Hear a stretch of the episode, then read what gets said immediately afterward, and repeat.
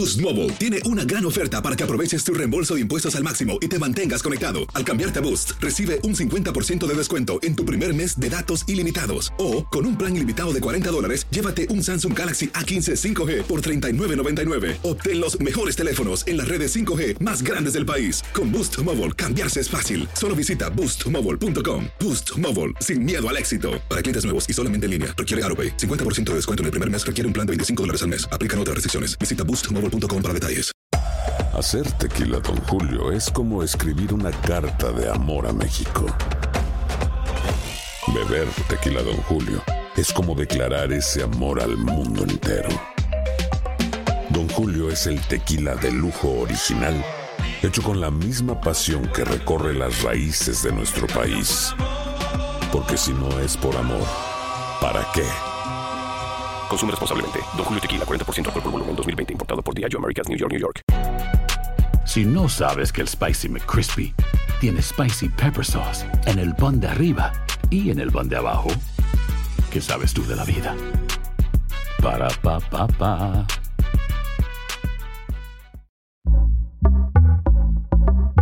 Una producción de Euforia y Pitaya.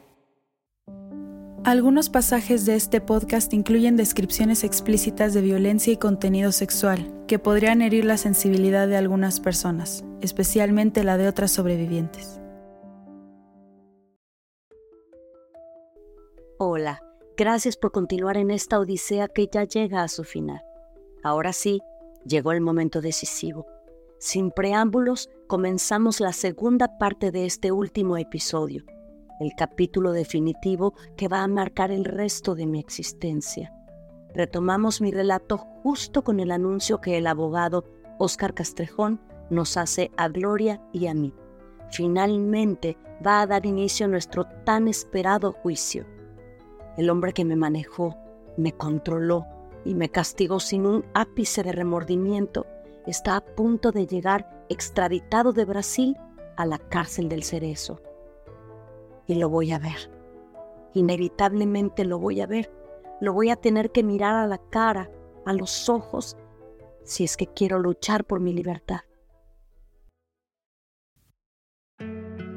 En boca cerrada. Lo que nunca se dijo sobre el caso Trevi Andrade, por Raquenel Mariboquitas. No vengo a contar mi versión, vengo a contar mi historia.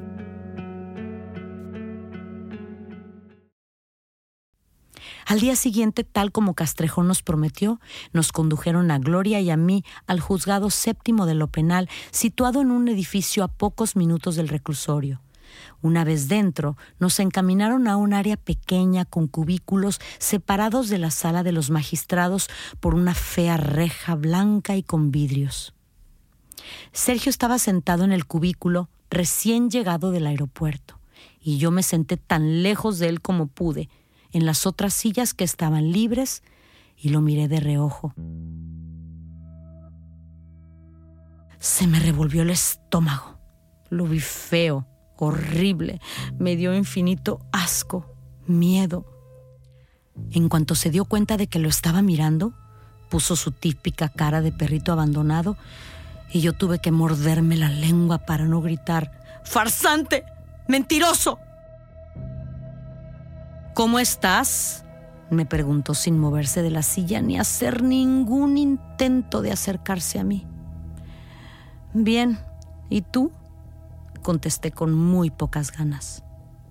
Pues ya te imaginarás, continuó con su tono de pena y de alma indefensa. Pero ya mejor, porque estoy cerca de ustedes. Gloria también los saludó sin mostrar mucha emoción y de inmediato dieron lectura a los cargos que se nos imputaban. Por fin nos lo leyó un juez mexicano haciendo oficial el inicio de nuestro juicio, un juicio que tendría que haber empezado y terminado cuatro años atrás. Al concluirse esta primera visita, nos sacaron por un pasillo lateral para llevarnos de regreso al cerezo. Seguimos unidos, nos dijo Sergio creyéndose todavía nuestro líder mientras nos escoltaban los oficiales.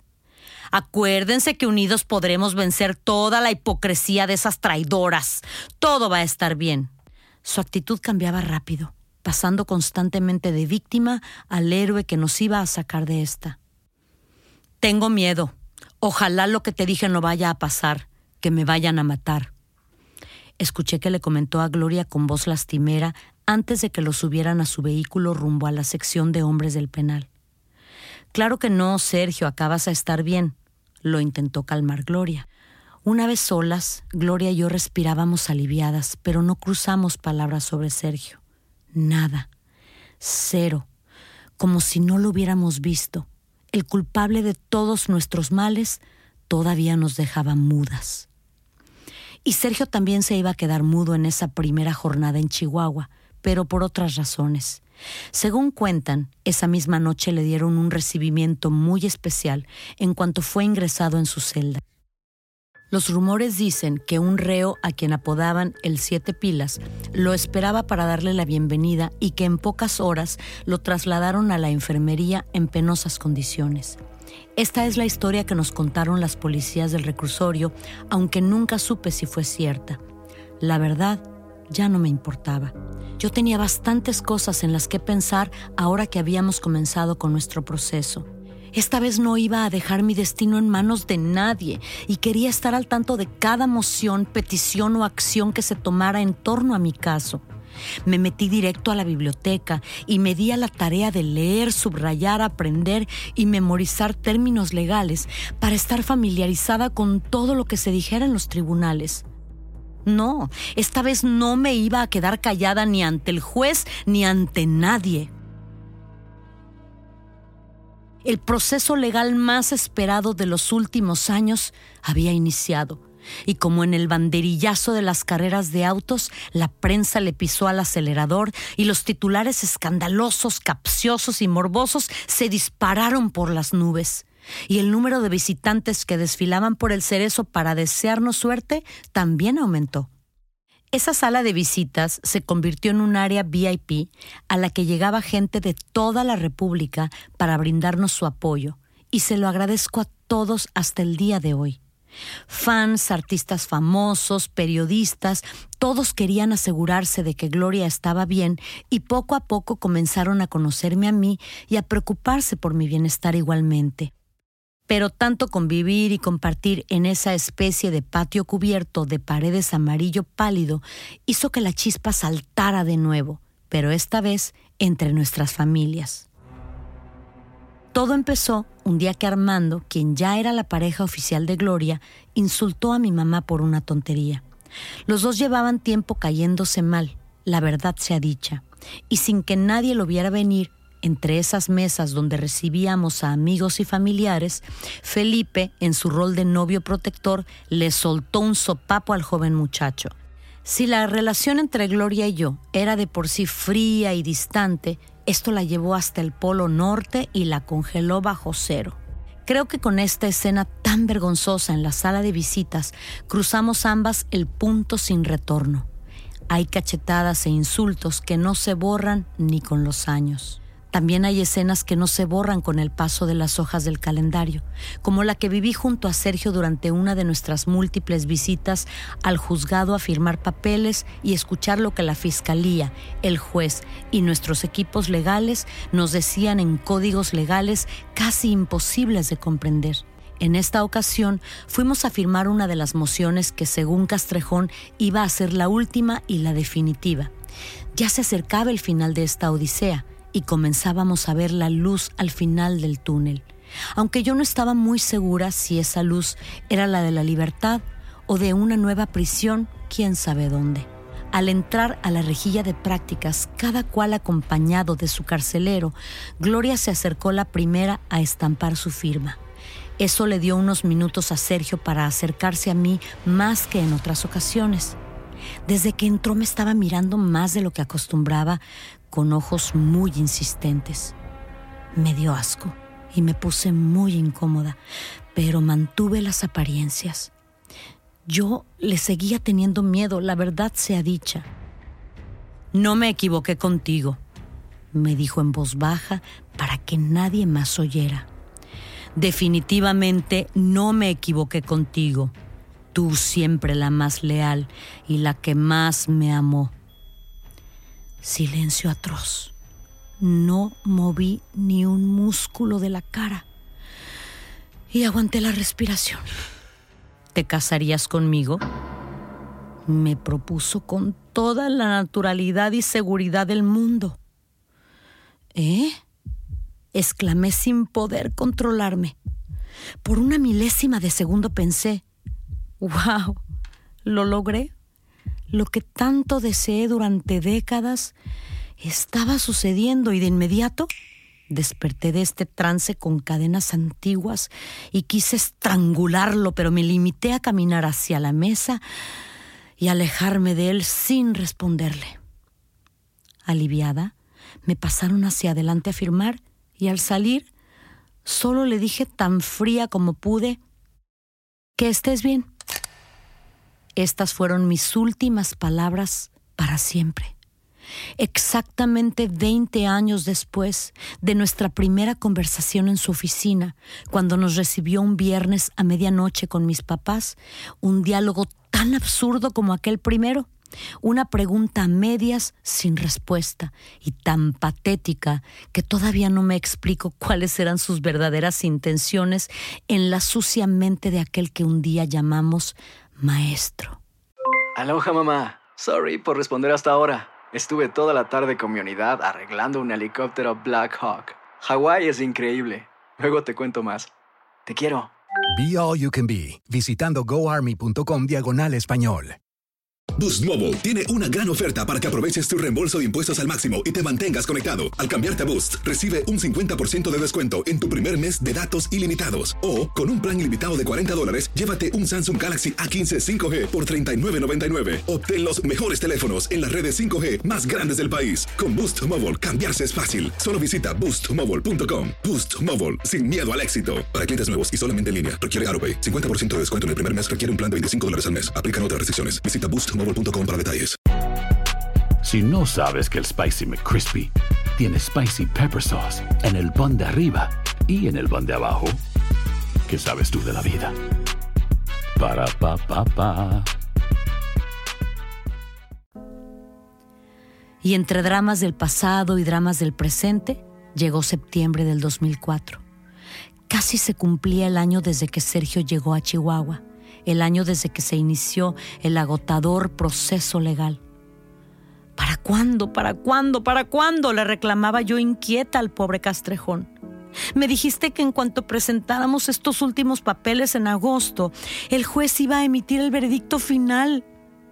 Con calma, Mari, con calma, me repetía el paciente abogado. Va a ser cuando menos te lo imagines, ya verás. Calma. Y así fue, de golpe y por total sorpresa, por lo menos para mi mamá y para mí, porque me dio la sensación de que otros de los involucrados sabían algo más que yo. Mari, ¿y quién te viene a visitar hoy? me preguntó Gloria muy misteriosamente en una mañana como otra cualquiera. Eh, bueno, mi mamá y Felipe, creo que Castrejón. ¿Por qué? Le contesté sin darle mucha importancia. Ah, ok, muy bien. ¿Y ya vas a ir para allá con ellos ahorita? De repente Gloria mostraba mucha curiosidad sobre mis actividades, algo que jamás hacía. Cuando le dije que sí, que ya me iba a la sala de visitas, me detuvo un instante y me dio un extraño discurso. Mira, eh, te quería decir que cuando salgamos de aquí, yo voy a rehacer mi vida y espero que tú también, que puedas empezar de nuevo y que todo te vaya muy bien, pero eh, cada cual por su lado. Claro, pues claro, le aseguré sin entender mucho el porqué de estas palabras. Sonaban como a despedida, pero ¿era un martes normal? ¿O lo fue hasta que exactamente una hora después de esta conversación, cuando estaba reunida con mi mamá y con Felipe, conversando de cosas sin mucha importancia, escuché mi nombre completo. María Raquenel Portillo Jiménez, me llamó una de las carceleras. Prepárese porque tenemos que llevarla ahorita mismo al juzgado. ¿Qué? ¿Cómo? ¿Cómo? ¿Pero, pero por qué? ¿Yo nada más? ¿Y Gloria? Pensé nerviosa y les dije a mi mamá y a Felipe que pues me alcanzaran allá en el otro edificio. Cuando entré en dicho juzgado, vi que todo el mundo estaba situado en sus puestos y cuando digo todos, era todos. Sergio en su silla habitual, Gloria de pie frente a una de las ventanillas, incluso estaba Marlene en el otro lado de las rejas, junto a sus abogados y la misma Karina rodeada de su equipo legal y su familia. Inmediatamente supe que este sería el día y este sería el momento. Nos iban a dar lectura al tan esperado veredicto. Y nadie me había avisado. Los nervios me consumían así que no me atreví a mirar a Karina a la cara, ni siquiera a la dulce Marlene. Con el único con quien crucé los ojos fue con Castrejón, que me hacía señales para que me calmara, y obviamente con mi mamá y Felipe, que se habían sentado al otro lado entre el grupo de amigos y familiares. En pocos segundos, el juez Javier Pineda dio inicio a la sesión, situándose frente a Gloria y frente a mí al otro lado de la reja y tras constatar la competencia de su tribunal durante un largo tiempo leyendo toda la sentencia final, dio paso a un miembro de su equipo para que diera la lectura al veredicto. Primero se lo leyeron a Gloria. Gloria de Los Ángeles Treviño Ruiz no es penalmente responsable de los delitos de corrupción de menores, rapto y violación agravada en los términos de cómplice. Por tanto, se ordena su absoluta e inmediata libertad. Los aplausos interrumpieron la lectura y yo no pude quedarme quieta. Me giré y le di un abrazo a Gloria que temblaba de la emoción. Ambas estábamos de pie casi hombro con hombro frente a la ventanilla enrejada por la cual nos leía nuestro futuro, nuestro destino, nuestra vida. Y en ese abrazo le deseé lo mejor para su vida en libertad. Oré todo lo que pude y cuando ofrecí a Dios que si me quedaba en prisión seguiría con mi misión, la sala se calmó y leyeron mi absolución. María Raquenel Portillo Jiménez no es penalmente responsable de los delitos de corrupción de menores, rapto y violación agravada en calidad de cómplice. En consecuencia, debe quedar en inmediata libertad. Más aplausos, también acompañados de otro abrazo entre Gloria y yo. Ya no teníamos ninguna duda, éramos las dos libres. Acto seguido declararon absuelta a Marlene, quien sentada al otro lado de la reja sonreía serena después de tantos años de incertidumbre. ¿Y Sergio? Sergio a un lado del cubículo, a nuestra derecha, no podía ni mirarnos mientras leían su suerte. Se deja abierto el procedimiento respecto de Sergio Gustavo Andrade Sánchez, en razón de que actualmente se encuentra todavía en proceso de instrucción. Su caso no había concluido y por tanto se quedaba en prisión hasta nueva orden. En pocas palabras, Marlene, Gloria y yo quedábamos absueltas de todo cargo y libres como el viento para irnos en ese mismo instante a donde nos diera la gana, porque el juez acababa de declarar que las acusaciones que pesaban sobre nuestras cabezas eran improcedentes ahogando gritos y emociones para no romper el protocolo del juzgado. Fuimos saliendo de uno en uno del cubículo y del otro lado, familiares y magistrados también desalojaron la sala. En cuanto llegamos al pasillo, nos separaron a cada cual con sus oficiales que todavía nos escoltaban, y no alcancé a ver por dónde se llevaron a Sergio ni a Gloria. A mí las mismas celadoras que una hora antes me habían traído a las carreras me condujeron de regreso al reclusorio y me dijeron que tenía unos minutos para recoger mis cosas. Cuando me quedé a solas en la diminuta celda, metí en una bolsa lo indispensable, documentos importantes, fotos y los detalles recibidos de mi familia y de mis amigos. Atrás dejé ropa y otras pertenencias para que las otras compañeras se los repartieran. Oraré mucho por ustedes para que salgan libres pronto. Dios las bendiga, las quiero. Les dije entre lágrimas cuando salieron al patio para darme el abrazo final y desearme lo mejor. De ahí me llevaron a una sala donde habían improvisado una conferencia de medios. Me puse frente a las cámaras y los micrófonos y la verdad no recuerdo qué les dije. Supongo que les compartí lo feliz que estaba y di las gracias a mi abogado y a tanta persona hermosa que me cuidó y veló por mi mamá y por mí en nuestra larga estancia en Chihuahua. A partir de ahí, Inmersa en una especie de borrachera de felicidad, solo recuerdo a mi mamá radiante, sonriente, guiándome con su voz cada paso hasta llegar a la calle. Por aquí, por aquí, mijita, por aquí. Y los fans afuera en la banqueta, sus voces de aliento, los empujones y achuchones, la lluvia fresca sobre mi cara y mis hombros, sobre mi vestido blanco y rojo de tirantes, y así hasta subir al carro de mi abogado. ¿Puedo conducir? Me atreví a pedir con mi nueva voz, mis nuevos deseos de estar en control de mi propio destino. Y en ese instante lo pensé. Hoy no he vuelto a nacer. Hoy es el primer día de mi vida, el primero. Y esa primera noche, apenas llegué al hotel donde me hospedé, pedí al servicio de habitaciones mi primer bistec con papas en siglos después de años cumpliendo la manda de no probar carne hasta ser puesta en libertad para poder ver con vida a mi abuelito Héctor, ya podía dar rienda suelta a mi afición por un buen filete, como buena norteña que soy. Don Héctor Jiménez, mi amado abuelito, llevaba tiempo en estado delicado y llegué a pensar que jamás lo volvería a abrazar. Al terminar la opí para cena, me quedé embobada frente a la enorme ventana, mirando las luces de las calles de Chihuahua que parpadeaban como arbolito de Navidad.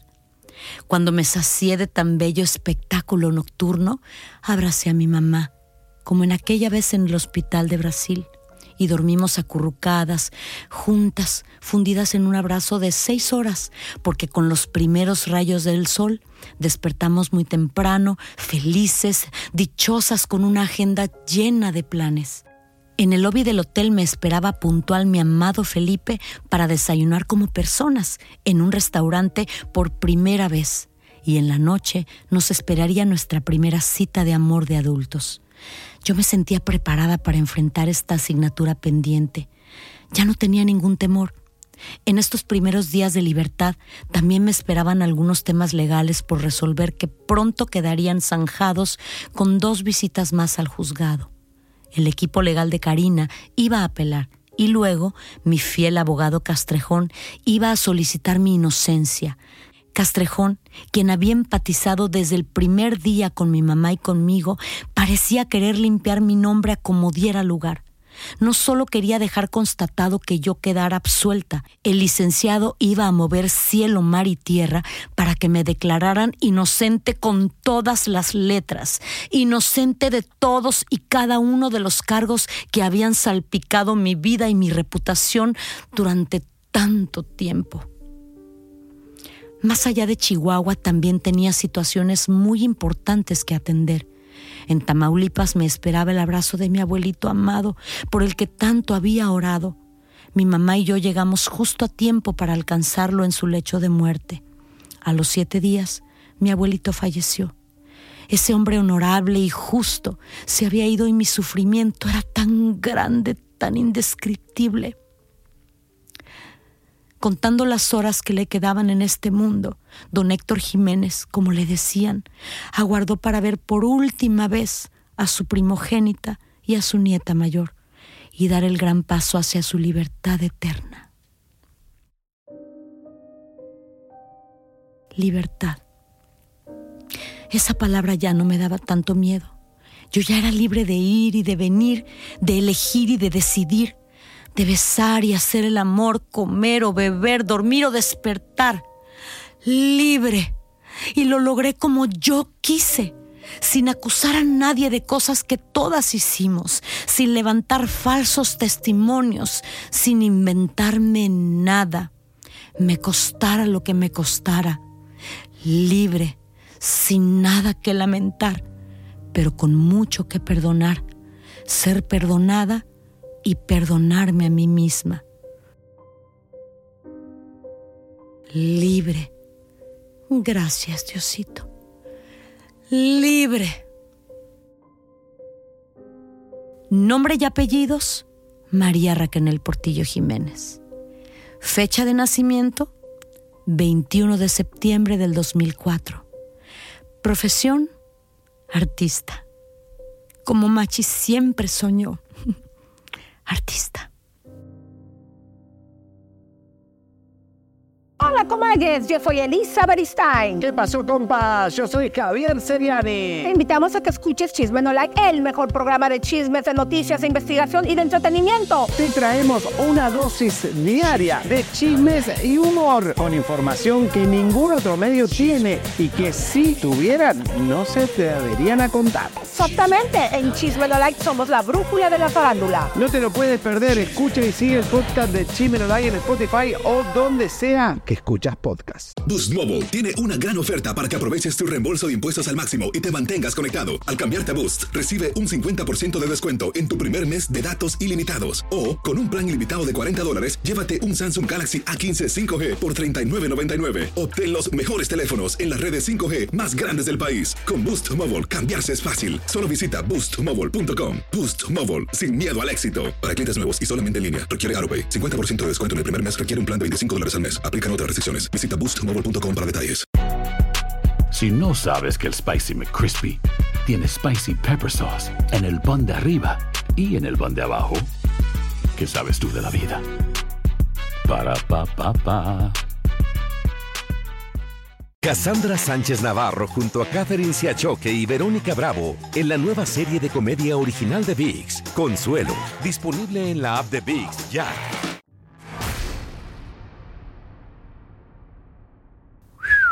Wow, libre como el viento. Raquel, por primera vez, dueña de tus pasos y tus pensamientos, tus acciones. Descríbeme esa sensación en dos palabras. Me quería comer el mundo. Esas son más de dos. en una palabra, la sensación de absoluta libertad. Una palabra. Respirar. Respirar. ¿Ya podemos respirar? Ya. No, no pude respirar en 20 años, María. Y en ese momento pude respirar. No sabía qué iba a suceder, pero pude hacer así como, "Ah, ok, ya, aquí estoy. ¿Qué pasa? Mi primer aliento de vida, en realidad. Y antes de entrar a mil cosas pendientes que se me quedan en ese 21 de septiembre de 2004, porque esta historia nunca se terminó el día que saliste de prisión, me tienes que contar algo que, que se me olvidó preguntarte en otras ocasiones. Sergio, en el Cerezo, apenas lo veías, me dices. Un año llevaba allí desde que lo extraditaron de Brasil. Dices que lo veías unos minutos por cuestiones legales, después pasaban semanas sin verle la cara. Él estaba en la sección de hombres, lógicamente, Gloria y tú en la sección de mujeres, pero sí que mm, sabías cosas de él. Que, que estaba dando clases de música, que Sí, se sí, estaba sí. ganando al personal. Sí, bueno, yo escuchaba que había hecho un grupo, ya obviamente ya no tenían de su parte ni cartas ni nada de esto, gracias a Dios, porque había yo sido muy clara desde Brasil. Sin embargo, pues las noticias, tú sabes, no había una celadora que Radio no viniera pasillo. con el chisme. Radio Exacto, pasillo. exacto. Sin embargo, fíjate, hay una anécdota que también es de, de dar escalofríos, porque aquí está una vez más la manipulación que no se limitaba solamente a mujeres jóvenes, sino era en general, fue siempre con todo el mundo. El día que yo salgo en libertad, el ministerio por ley apela cualquier sentencia. Entonces yo tenía que esperar ahí en Chihuahua un par de días más. Este día que regreso yo estoy frente al juez, me saluda el juez, eh, bienvenida señora Raquenel, ¿cómo está? Yo muy bien, gracias a Dios, todo bien. Y entonces en lo que yo estoy firmando, te lo juro que como película todavía ni lo creo, me dice, oiga, qué señor, ¿eh? Qué bárbaro. Y yo le digo, ¿quién? Y me El juez te dijo que el juez, el juez que nos dio la libertad y que, y que hizo a Sergio Andrade culpable, ¿no? Em, y yo, ¿qué señor, perdón? Y me dice, don Sergio, mis respetos. Qué barbaridad, que mis respetos con ese señor, que eh, con lo que nos ha ayudado, que hizo un grupo musical, mis respetos En la de- cárcel, en con la los reos. cárcel, María, y yo así de, Ah, ahora era el héroe del, del, del penal. juez. Imagínate tú, y yo te lo juro que la sangre fría, ya sabes, y yo así de me voy, pero ya le firmo lo que sea, no vaya a ser que diga, y como es mi amigo, usted también fue una malagradecida. Y retomando otro de los personajes clave de este último episodio, esta gran final, el doctor Felipe. Se hicieron novios. Hemos visto el principio, a través de tus ojos, el principio de un romance.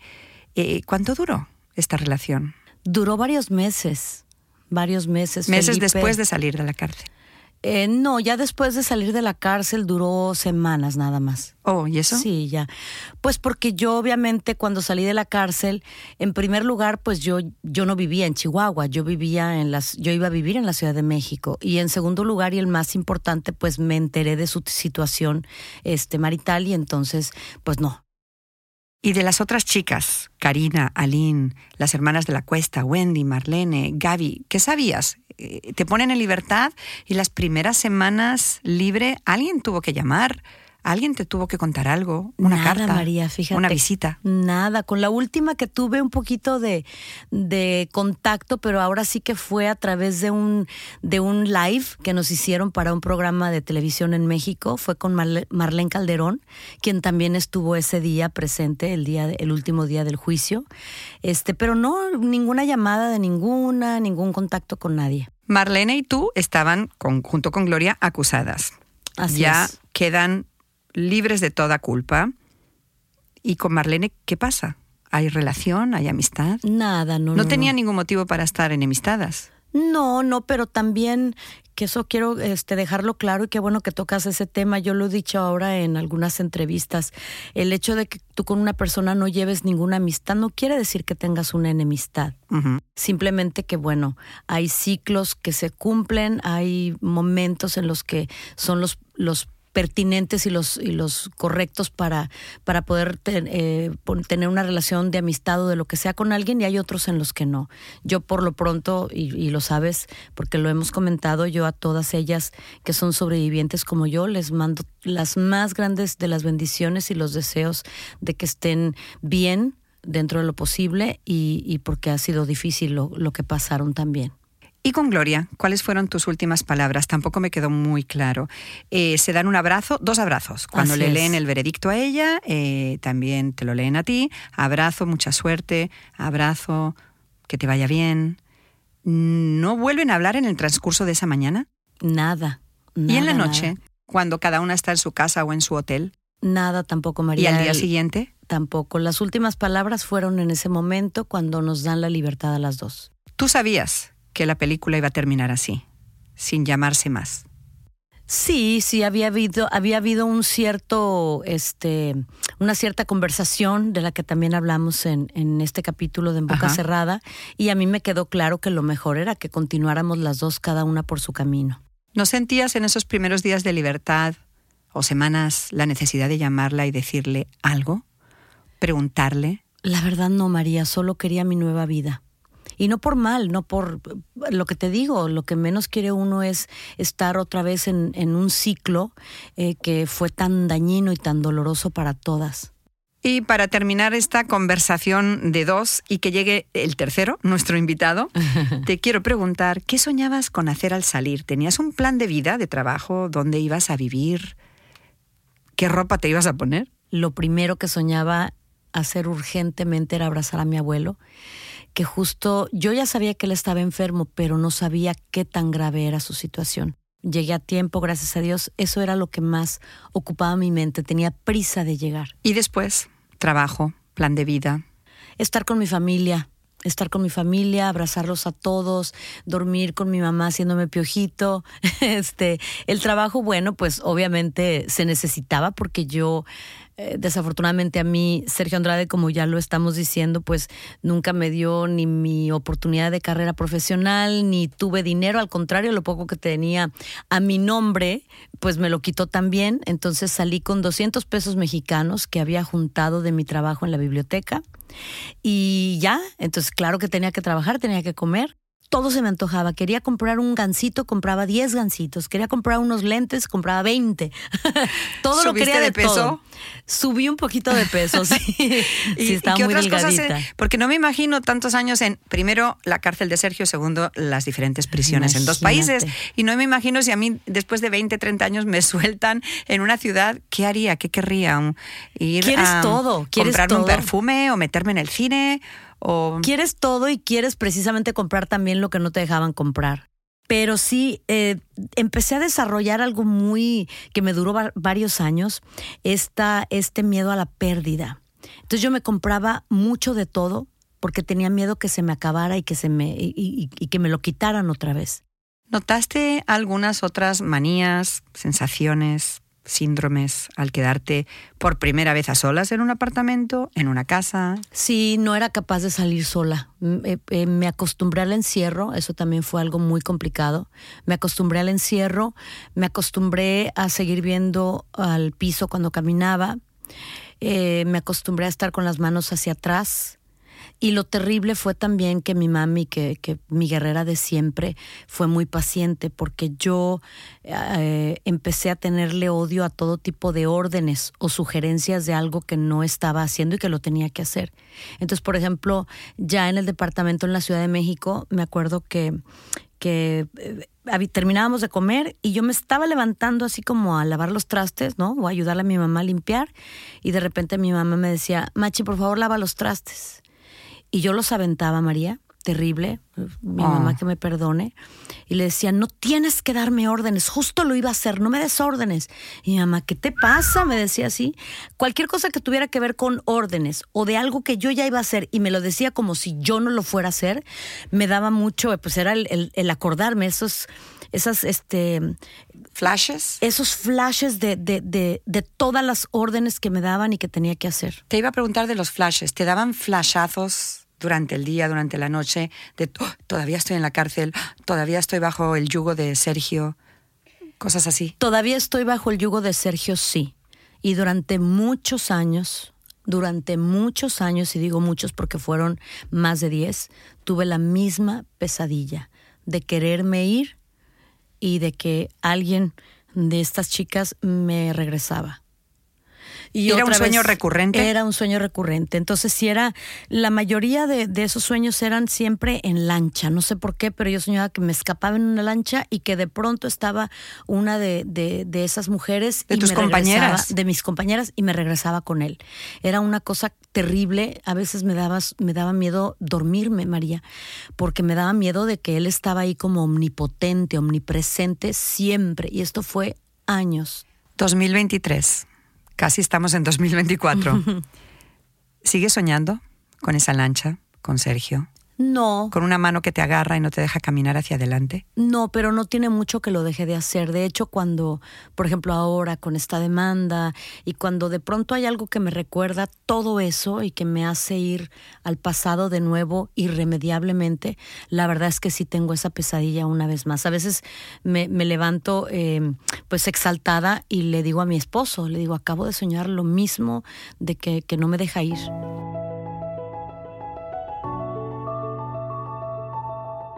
Boost Mobile tiene una gran oferta para que aproveches tu reembolso de impuestos al máximo y te mantengas conectado. Al cambiarte a Boost, recibe un 50% de descuento en tu primer mes de datos ilimitados. O, con un plan ilimitado de 40 dólares, llévate un Samsung Galaxy A15 5G por $39.99. Obtén los mejores teléfonos en las redes 5G más grandes del país. Con Boost Mobile, cambiarse es fácil. Solo visita boostmobile.com. Boost Mobile, sin miedo al éxito. Para clientes nuevos y solamente en línea, requiere AroPay. 50% de descuento en el primer mes requiere un plan de 25 dólares al mes. Aplican otras restricciones. Visita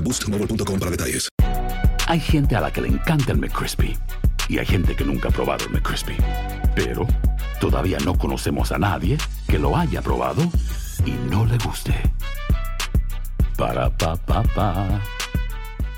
Cassandra Sánchez Navarro junto a Catherine Siachoque y Verónica Bravo en la nueva serie de comedia original de VIX, Consuelo, disponible en la app de VIX ya. Y ahora vamos a pasar a saludar a Óscar Castrejón, nuestro invitado de hoy, abogado que también estuvo a cargo de la subprocuraduría en Chihuahua, fue presidente del Colegio de Abogados en su día, es actualmente catedrático y ahora diputado por el estado de Chihuahua. Bienvenido, Óscar. Bienvenido, mi querido, mi queridísimo Óscar Castrejón, el responsable de nuestra libertad. Muchas gracias por estar con nosotros, por tu tiempo. Eh, wow, es, es maravilloso tenerte aquí. ¿Cómo estás? Bien, Raquel, qué gusto saludarte después de muchos años y estar aquí contigo compartiendo este programa. ¿Cuántos, Ah, muchas gracias. ¿Cuántos años que no se hablaban? No, nos hemos hablado, pero, pero de no vernos como que, Oscar, 10 por ahí, desde que me vine para Como acá. 10 ¿verdad? años sin. Como 10 años. Oscar es, es, por obvias razones, una persona muy valorada y muy querida en nuestra familia. Ha sido no nada más un gran abogado, sino un gran, un gran amigo, una persona con una calidad humana extraordinaria. Eh, ¿Qué te pareció mi relato? Pues fue un relato que incluso en mi opinión se queda corto. A mí me tocó vivir toda esa etapa tan fuerte y de conocer la nobleza de Raquel. Y yo siempre estuve convencido de su inocencia. A mí, efectivamente, como dice Raquel, quien me busca es su mamá, Raquel. Eh, un ejemplo como madre ella, un ejemplo de amor hacia hacia su hijo. Y efectivamente, Raquel, eh, a través de Fren, un hombre muy simpático, que yo tuve una entrevista con él ahí en la Ciudad de México, me dice que él fue pareja de su mamá y que me pide de favor que las ayude. Eh, le digo, sí, sí te ayudo. Regreso a, Chihuahua, me entrevisto con Raquel y desde luego que yo veía la cuestión de la inocencia. Entonces yo me voy involucrando con una cuestión de justicia. Entonces yo le digo, para poderte defender y estudiar el expediente, necesito que me firmes un escrito en donde me nombras defensor. Entonces ella me dice, yo no puedo firmarte hasta que no me autorice Gloria. Entonces ella eh, sigue con esa nobleza, entonces me dice, y tú tienes que hablar con Gloria. El caso es que pasaba el tiempo y no me firmaba el escrito Raquel, pero por esa nobleza que ella tenía de hacer lo que le dijeran, o Sergio o, Gloria, después de muchas juntas, de algunas juntas con, con Gloria, un día me dijo Gloria que si yo aceptaba hacer una junta con sus abogados y el abogado era Fentanes y, se hizo la junta al interior del Cerezo y ahí estaba este, Gloria, estaban todos los abogados, estaba Fentanes y empezaron a atacarme mucho y yo a contestarles y a decirles pues en qué estaban mal como abogados. O sea, ¿por qué este, este, ellas no estaban libres? Porque eh, la estrategia de él era una estrategia equivocada en que las quería estar alargando y alargando el juicio, pero era una injusticia que estuvieran ellas ahí. Y ellos empezaron a enojar. Pensaron que me iban, yo creo, a amedrentar o a ridiculizar frente a Gloria, y yo iba a desistir de defender a, María Raquel hasta que suspenden eh, Gloria la junta. Eh, después de esa junta, María Raquel me firma el escrito como abogado, me entrevisto con, con Gloria y claro, quizá ellos ni lo acepten, ¿no? Por una cuestión de, de egoísmos o de golatrías. Entonces me dice, mira, yo no te puedo firmar por otras razones, pero yo quiero que por favor este, seguir la flecha que tú fijes y ahí nos vamos. Oscar, ¿nos podrías eh, nombrar los cargos que se le presentaron a Raquel finalmente en Chihuahua y por qué se le absolvió de cada uno de ellos? a, Raquel, este, a Gloria y otras, las acusaron de coautoras. La coautoría significa que hay una empresa delictiva para lograr un propósito. Nunca se acreditó, nunca hay pruebas de que el Ministerio Público haya acreditado que la participación de Raquel haya sido con el propósito o haya influido para que esa empresa delictiva la lograra el autor imputado, que era Sergio Andrade. Yo cuando fui su procurador, yo recibí la denuncia y la denuncia era por rapto. Y el abogado de Karina me dijo que en ningún lado les querían recibir la denuncia. Me dijo, a nosotros, a nosotros lo que nos interesa es recuperar al niño de Karina. Ese fue mi compromiso con él, un compromiso cumplido. Tú nos estás diciendo que tú iniciaste este proceso legal a petición del abogado de la familia Yapor para recuperar al niño y que inicialmente solo se decía rapto. ¿Cómo llegamos de una denuncia de rapto a una menor para recuperar a otro menor en España a lo que llegamos? Cuando sale de mi ámbito de control y con las declaraciones que ellos obtienen, entonces ellos cambian de rapto a violación y a, corrupción de menor. Eh, logran eh, con jueces de Chihuahua que se librara eh, órdenes de aprehensión. Y se libran las órdenes de aprehensión en contra de Raquel, en contra de Gloria y en contra de otras siete personas.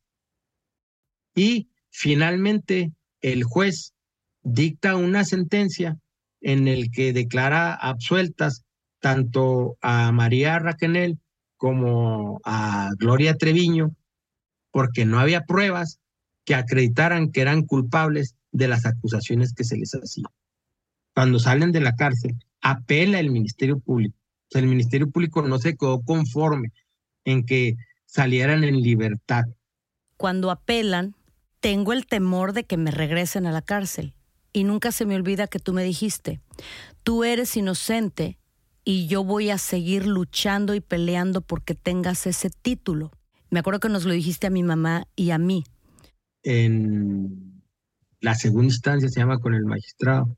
Doy los argumentos, contraargumentos para acreditar la inocencia tuya, porque yo ya iba como contigo. Y el magistrado determina que efectivamente que eres inocente. ¿Por qué Raquel ese día no sabía que le iban a leer la sentencia? Pues mira, yo te voy a decir una cosa. Había reos de primera y reos de segunda. Y a María Raquel casi siempre la quisieron tratar como reos de segunda y darle prioridad a otros reos. Y, la, y era marginal. Por eso yo constantemente tenía que estar peleando con el juez, con el Ministerio Público y con el director del Cerezo. Eh, me siento mal hablar de mí mismo, pero lo tengo que hablar. O sea, yo soy un abogado muy aguerrido. Oscar, ¿por qué le daban a Raquel un trato de reo de segunda? O de no, pues tercera. eso hay, hay, hay, que, hay que echarle un poco de imaginación y de lógica. O sea, ¿por qué tenían unos privilegios y ella no? ¿Por qué? Pues eso habría que preguntarle, pero creo que ya murió ese, ese, ese director del Cerezo. Pero pues no se necesita ser muy inteligente para saber por qué. Ella siempre fue marginal. Y si no ha estado yo, no ha estado su madre. Pues imagínate, los, lo, no hubiera sido marginal, hubiera sido hiper, súper marginal. Oscar, uh, dicen eh, inocente hasta que se demuestre lo contrario. Y yo siento y presiento muy profundamente que en el caso de Raquel ha sido culpable aunque se demuestre lo contrario. En ese periodo de tiempo de hace 20 años, en lugar de haberla considerado inocente desde un principio, el, la sociedad y, el mismo, los mismos, porque fueron varios jueces, no nomás fue ese Javier Pina, la tenían como culpable y no como inocente, como era. Y que hoy en día, eso que tú dices, pues eh, el artículo 20 constitucional señala la presunción de inocencia, pero en ese tiempo ella la, la, la tenían como culpable. Echando un vistazo histórico, y tú como experto en leyes que llevas toda una vida dedicada a, a, este campo, a esta profesión, ¿qué significó este caso para México? ¿Algo cambió en las leyes? ¿Se aprendió algo? Si ese caso hubiera sido hoy, quizá la sentencia condenatoria que se dio hubiera sido de 70, 100 años. Si esto le sucede a Raquel hoy, en estos tiempos, ¿qué le hubiera pasado? Como tú sabes, en el expediente del que estamos hablando, había una sola víctima, que era Karina. Pero el contexto, quizás si ella ha hecho otro tipo de declaraciones, ella en lugar de ser eh, imputada, acusada, ella hubiera sido víctima, Raquel. Te digo, o sea, estuvo injustamente detenida. Pasemos al tema legal de Sergio. Ese 21 de septiembre del 2004, Oscar nos consta que tú sacas a Gloria y a Raquel hacia la libertad. Pero Sergio, ¿dónde queda legalmente ese día? Sergio sigue su juicio.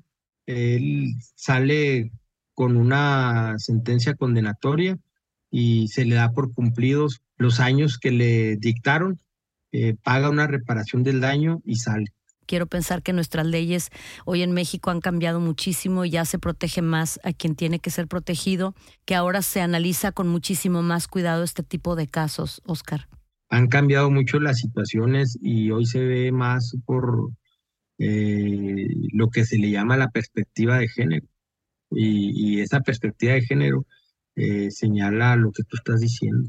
Si tú te fijas, para hacer justicia a una mujer, tardaron muchísimos años, ¿no? De, otro caso emblemático como el, como el tuyo, pues fue el de Lidia Cacho, pero Lidia Cacho, ¿cuánto tardó para que eh, metieran a la cárcel a, Uri y al mismo gobernador este Marín. Yo, yo ahorita lo que quiero es hablar de, de la extraordinaria persona que es este Raquel.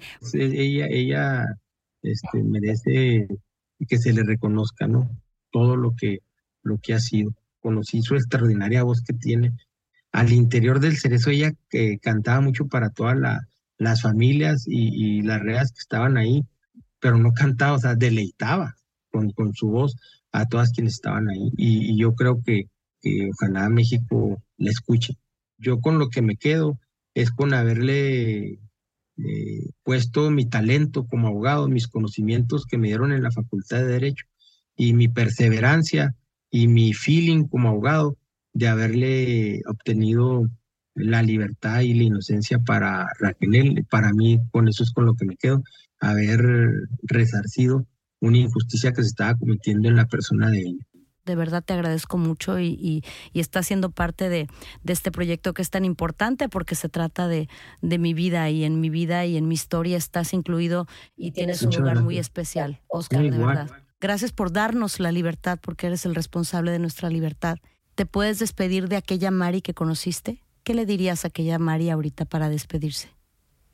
Mari, que eres una extraordinaria persona, que fue una injusticia que estuvieras en la cárcel, y que dar la vuelta a la hoja y que el mundo y México disfrute de tu talento y de tu voz y que sigas con mucha felicidad y mucha paz interior. Amén. Te quiero mucho, Oscar Castrejón. Gracias por el tiempo.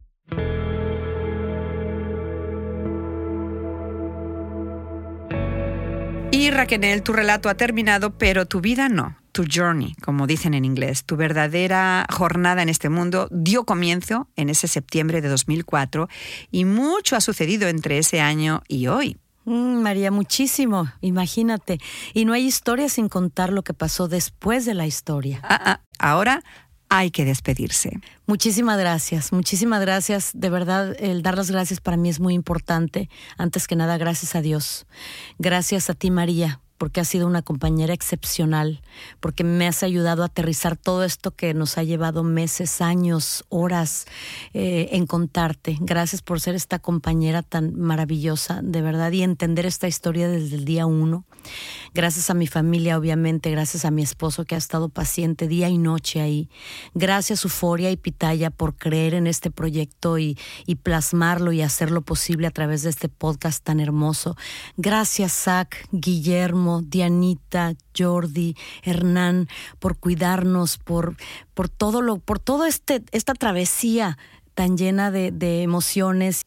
Muchas gracias Byron y Cecilia por la paz en ese estudio de grabación por la magia después de y por entender también esta historia y adoptarla como propia y, y, y arropar este relato y esto que nosotros estamos hablando con tanta elegancia y tanta magia eh, que hace posible que a la gente le llegue a los oídos tan bonito y que creen esa empatía.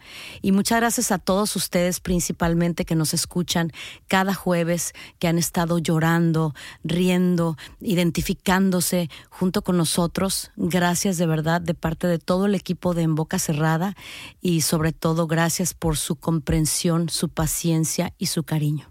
Y yo, después de esas gracias tan completas y bonitas que acabas de, dar, solo me resta decir gracias a todas las sobrevivientes que nos han escuchado, de este caso o de otro, no importa. A todas les quiero dar las gracias de corazón porque me consta que siguen en su lucha diaria, siguen intentando mejorar su vida y las de su familia, que son unas valientes y que realmente si un día nos sentamos en el 2016, era octubre de 2016, con Raquenel para empezar este proyecto, no fue solo por Raquenel y por mí como periodista, sino por dar voz a todas esas voces que todavía no hemos escuchado y espero un día poderlo hacer.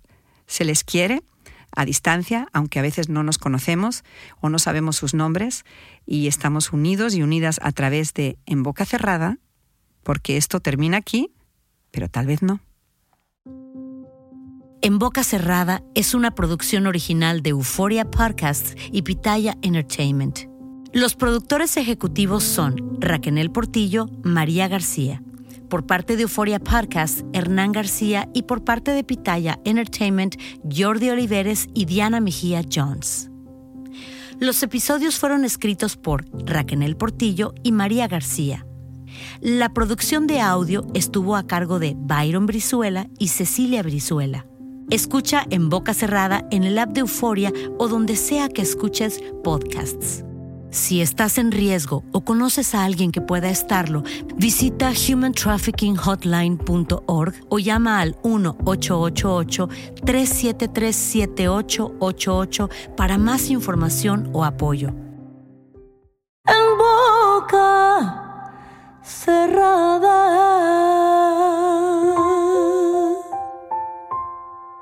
Boost Mobile tiene una gran oferta para que aproveches tu reembolso de impuestos al máximo y te mantengas conectado. Al cambiarte a Boost, recibe un 50% de descuento en tu primer mes de datos ilimitados. O, con un plan ilimitado de 40 dólares, llévate un Samsung Galaxy A15 5G por $39.99. Obtén los mejores teléfonos en las redes 5G más grandes del país. Con Boost Mobile, cambiarse es fácil. Solo visita boostmobile.com. Boost Mobile, sin miedo al éxito. Para clientes nuevos y solamente en línea, requiere AroPay. 50% de descuento en el primer mes requiere un plan de 25 dólares al mes. Aplican otras restricciones. Visita boostmobile.com para detalles. Si no sabes que el Spicy McCrispy tiene Spicy Pepper Sauce en el pan de arriba y en el pan de abajo, ¿qué sabes tú de la vida? Para, pa, pa, pa. Cassandra Sánchez Navarro junto a Catherine Siachoque y Verónica Bravo en la nueva serie de comedia original de VIX, Consuelo, disponible en la app de VIX ya.